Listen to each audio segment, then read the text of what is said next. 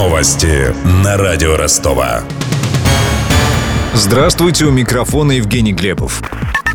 Год жесткого режима пообещал депутатам Госдумы спикер Нижней Палаты Вячеслав Володин. На встрече с фракцией «Единой России» политик заявил коллегам, чтобы они не ждали ослабления контроля за посещаемостью и отмены штрафов за прогулы. Об этом рассказал телеканал РБК один из присутствовавших на встрече единороссов. Напомним, недавние поправки в регламент Госдумы обязали депутатов платить за каждый пропуск пленарного заседания одну шестую месячного оклада. В ответ парламентарии пожаловались на напряженный график и проблемы с выездными встречами. Водительские права могут стать удостоверением личности. Соответствующая петиция опубликована на сайте Российской общественной инициативы. Автор отмечает, что права имеют все признаки такого документа. Благодаря нововведению гражданам будет проще и удобнее подтвердить свою личность. Кроме того, они не будут бояться потерять паспорт. Для рассмотрения в правительстве инициатива должна набрать не менее 100 тысяч голосов.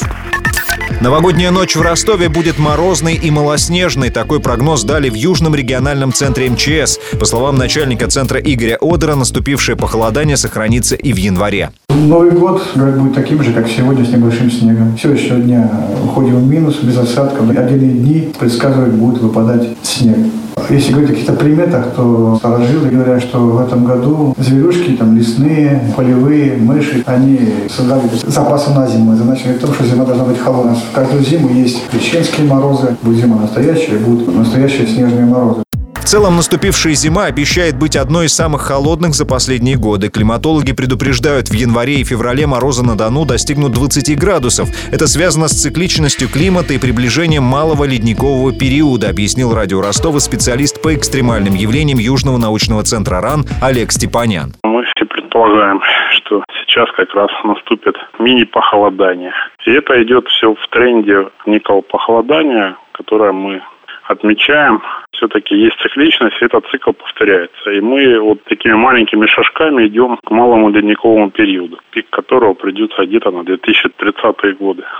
Согласно прогнозу популярного интернет-сервиса Гизметео, с пятницы морозы начнут крепчать, и на выходных термометр покажет днем минус 12, минус 14. У меня вся информация к этому часу. У микрофона Евгений Глебов. Над выпуском работали Денис Малышев, Ксения Золотарева, Мария Погребняк и Александр Стильный. До встречи через час.